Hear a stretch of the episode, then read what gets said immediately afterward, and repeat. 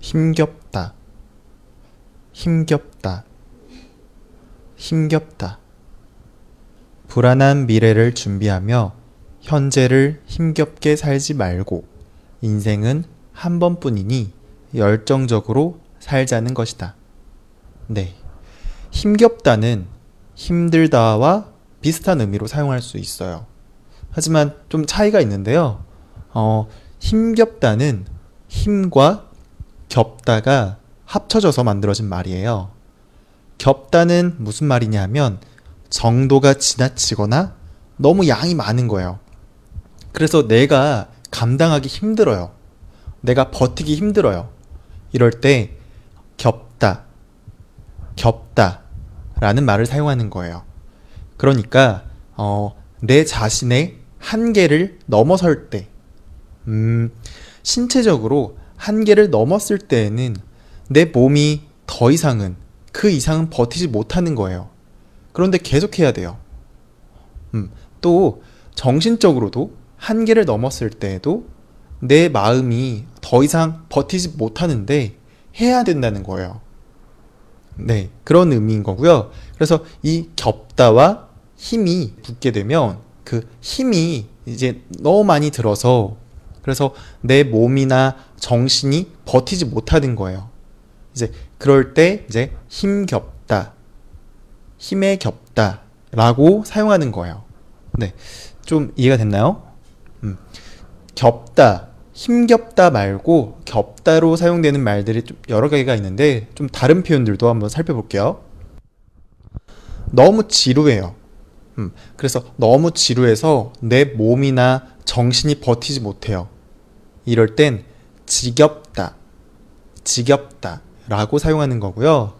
어, 눈물이 막 엄청 많이 날 정도로 내, 몸, 내 몸이나 정신이 버티지 못해요. 이럴 땐 눈물겹다 라고 사용하는 거예요. 네. 마지막으로 흥이 많이 나요. 너무 즐거워요. 그런데 너무 흥이 많이 나서 흥이 생겨서 내 자신의 한계를 넘어설 때 흥겹다라고 사용한다는 거예요. 네. 힘겹다 말고도 지겹다, 눈물겹다, 흥겹다 등 다양한 다른 표현들도 있다는 거 잘 기억하시고요. 예시 연습해 보겠습니다. 불안한 미래를 준비하며 현재를 힘겹게 살지 말고 인생은 한 번뿐이니 열정적으로 살자는 것이다.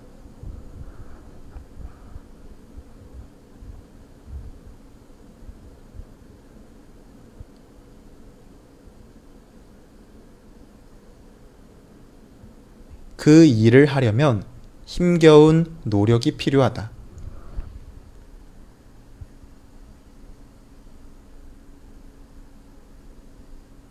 그 일을 하려면 힘겨운 노력이 필요하다.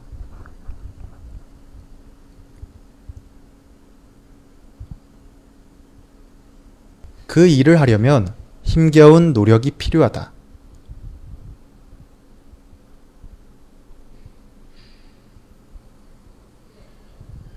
나는 요새 너무 힘겨워서 포기하려고 했었어.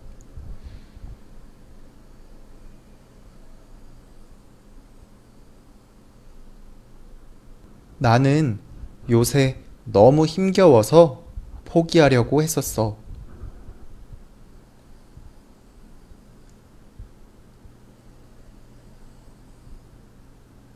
나는 요새 너무 힘겨워서 포기하려고 했었어.